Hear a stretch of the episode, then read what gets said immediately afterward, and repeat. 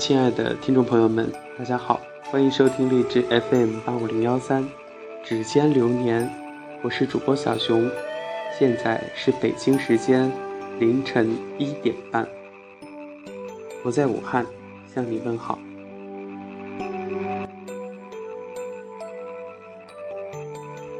嗨，不知道正在收听节目的你是不是小清新呢？给小清新推荐七个最值得去的地方。有人说，贵国小资小清新至少毁了两件事儿：一个西藏朝圣，一个在咖啡馆读书。每当想到这个，悲从中来。贵国小资小清新至少毁了两个旅游景点，一个丽江，一个凤凰。每次想到这个，我操你妈！贵国小资小清新至少毁了两个国家，一个尼泊尔，一个越南。每次想到这个，驾鹤西去。No 做 No 得。据说小清新们都喜欢说旅行，而不是旅游，这来自鼻祖陈绮贞老师的旅行的意义。所以按照小清新的逻辑，那么接下来就请。穿上你的帆布鞋，带上你的旧单反，背上你的包，让我们一起去全球看一看小清新的文艺世界。好的，我们第一站去北海道，已经不是在节目当中第一次提到北海道。北海道的浪漫处处有迹可循，西南部的城市小樽，无论是运河工艺馆。旧日本游船支店，还是旧版别邸和色内十字路口，一一对号入座，便是岩井俊二电影《情书》中的初恋版。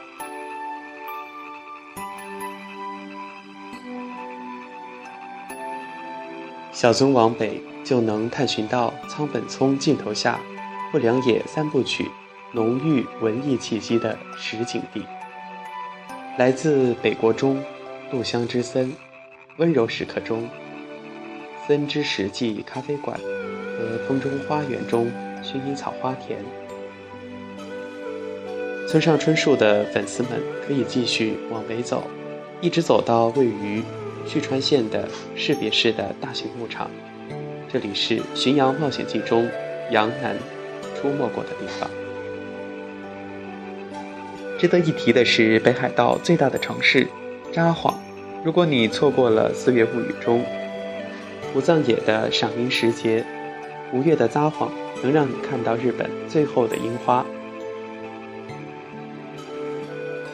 圆山公园的染井吉野和虾夷山樱交错在一起，背景音乐是札幌计时台那一个世纪以来都在敲响的清澈钟声。《非诚勿扰》中葛优忏悔的教堂洗礼教，也在札幌。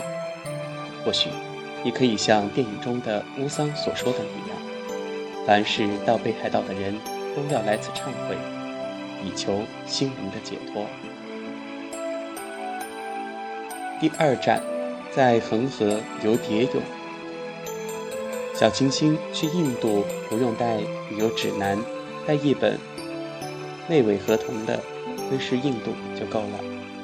在窥视印度中，贝尾合同写道：“恒河流域有个地方与众不同，从该地开始，河水的走向转为由南向北流，而那个地点就是瓦拉纳西。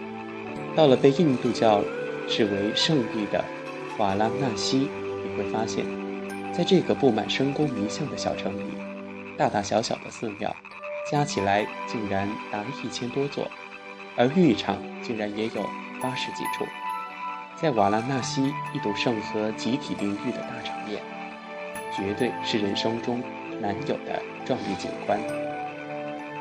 到过瓦拉纳西的人会有一种置身其中如同梦中的感觉，而日本鬼才编剧宫藤官九郎则为他的印度游记。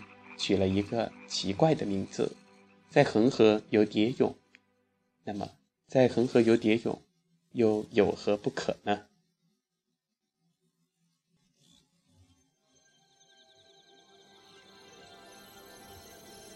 接下来我们要抵达的是门多萨。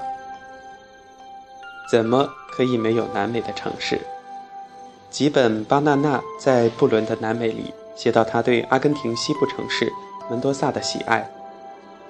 漫步在黄昏的街头，无论是迎面而来的冷风、清晰的空气，还是过往行人的慵懒、缺乏生气，都使人感受到一种深入骨髓的虚幻与无常。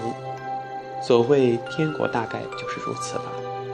据说，很久以前，这里发生过一场大地震，掩埋了这座小城。至今。仍能依稀感受到这场大的灾难，这里的一切都是淡淡的，仿佛构成这里只有原本街道懵懂的影子。与布宜诺斯艾利斯喷薄而出的活力不同，这座城市最著名的地标是为了纪念南美独立英雄圣马丁，而竖着青铜雕塑的荣耀之山。除此之外，别无景点。依山而建的门多萨小城，是宁静而落寞的。正因为如此，你反而能在这里享受到最懒散而又最奢侈的旅行体验。睡到中午再起身出门，然后到圣马丁大街上的克拉斯咖啡馆里喝上一杯沙布玛利诺，逛逛街心花园和小广场，或是随便走进一家博物馆溜达溜达。就能耗掉一整天的时光。无论是时间感，还是空间感，这个城市与喧嚣的城市生活都是脱节的。所以啊，如果要理解何为穿越感，最好你就选择去门多萨。第四站，比巴黎更温情的魁北克城。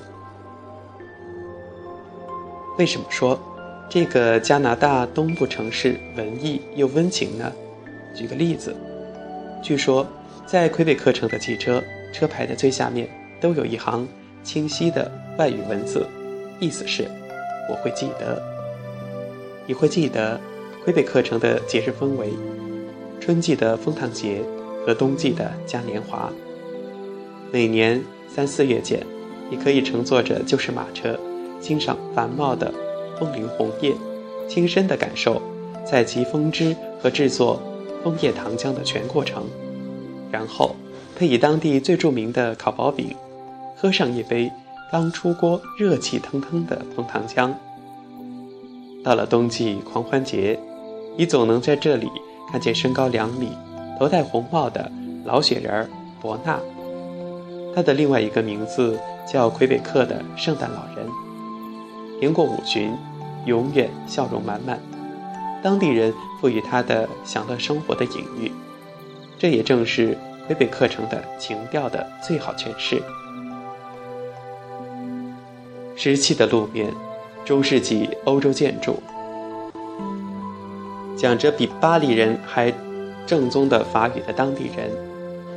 这个曾经作为法国殖民地，而后又被英国军队攻破的城市。才是真正古老但并不衰败的古城典范。即便是下雨天，闲逛在旧市区里的小上普兰街，也能让人体会到圣劳伦斯河带着北大西洋和格陵兰的温情。不知道大家是否还记得湖南卫视《花儿与少年》？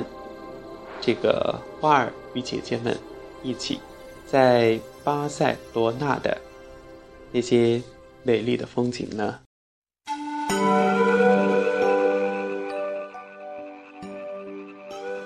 本次到站，午夜的巴塞罗那，就像这个冬天应该下一场雪，人这一生应该去一次巴塞罗那。他们都告诉你一个梦幻，尽管雪化了之后很脏，尽管一趟旅程。可能会毁了你预设好的人生，带你去做最好的梦，然后救赎与毁灭就提前一天到来。有篇关于伍迪·艾伦《午夜巴塞罗那》的影评，直白地写出因这部电影而萌生出对巴塞罗那的向往。在这里，你完全可以对照电影中的桥段，一幕一幕的去找寻隐藏在这座不夜城背后的故事。男女主角共进晚餐的四只猫餐馆，建筑大师奥多尼奥·高迪的圣家族大教堂，里罗美术馆、圣保罗医院、加泰罗尼亚风格的咖啡店等等。然后你就会懂得它的浪漫，正如。伍迪·艾伦本人所说的那样，巴塞罗那是一座色彩斑斓、充满了妙趣横生的浪漫意外的城市。每当说起它的名字，人们最先想到的都是恒久不变的爱情主题。似乎除了巴黎之外，巴塞罗那已经成为全世界第二个将浪漫风情当成全部的城市了。虽然没有机会能去巴塞罗那，不过看看《花儿与少年》，也觉得人生不虚此行。第六站，赫尔辛基之夏。北欧游路线中最常规的地点是丹麦、挪威和瑞典，实际上芬兰才是最能体现北欧简单生活的地方。芬兰的首都赫尔辛基。冬季长达六七个月之久，一年里大部分时间都在黑暗里度过，所以短暂的夏天显得尤为的珍贵。每年有那么一两个月，你可以在这里度过日不落都城的极昼时光，在每天的阳光普照时间长达二十个小时的沙滩上，享受一场最漫长而美妙的日光浴。相信大多数的小清新对赫尔辛基的了解，不是来源于芬兰大师阿基考里斯马基的《赫尔辛基三部曲》，而是迪尚直子的那部《海鸥食堂》。电影中，赫尔辛基的夏天是这样的：街上每天徘徊着无所事事的老人，巷口里停泊着已经建造多年还未完工的轮船。赫尔辛基人腼腆而沉默，但他们闲散的气场却能瞬间入侵每一个外来者。你来这里旅游需要做的事情只有两件，可能你想都想不到：喝喝咖啡、发发呆，然后去码头上把面包屑扔给那些圆滚滚的海鸥。你真的很难看见它们飞起来是什么样的，它们永远都像当地人一样。懒洋洋的踱着步。本次到站，克雷亚莫克，去买冰岛吧。两年前，冰岛宣布面临国家破产危险后，豆瓣上曾经发起了一个非常著名的活动：“你还在中国买房子？我们在冰岛等着你呢。”这个活动号召一百万豆瓣用户。每人出资十万元人民币，集体把冰岛给团购下来。没想到竟然吸引了将近一万人参加，还真的有人煞有其事地成立起冰岛赌场、冰岛足协、冰岛洗头房、冰岛妇联、冰岛记忆生伟、冰岛某某某等等。为什么要去冰岛呢？小清新们的理由是。喜欢冰岛人悠然自得的生活状态，喜欢他们万物有灵的世界观，喜欢他们的音乐、语言。虽然说咱们买不起冰岛，至少去冰岛旅行还是有可能的。就说白天吧，白天沿着雷克雅莫克长长的海岸线，听着海浪拍打礁石的声音，感受海与天。零距离，一路走到市中心，晚上去寻找地下酒吧里各式各样的独立音乐人。这个非主流音乐者的天堂，绝对不会辜负小清新们对比约克的热爱。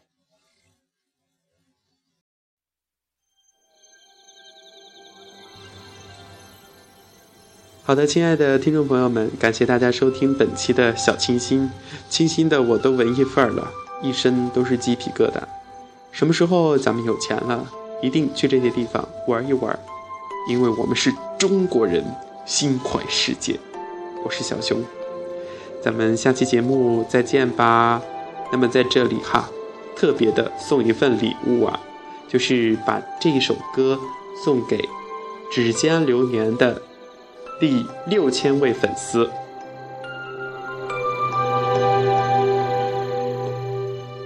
不管亲爱的你在何方，从事什么工作，有多大，小熊都在这里衷心的祝福你，有美好的人生，有精彩的生活，有稳定的工作，有说走就走的勇气，去享受人生的每一段旅程。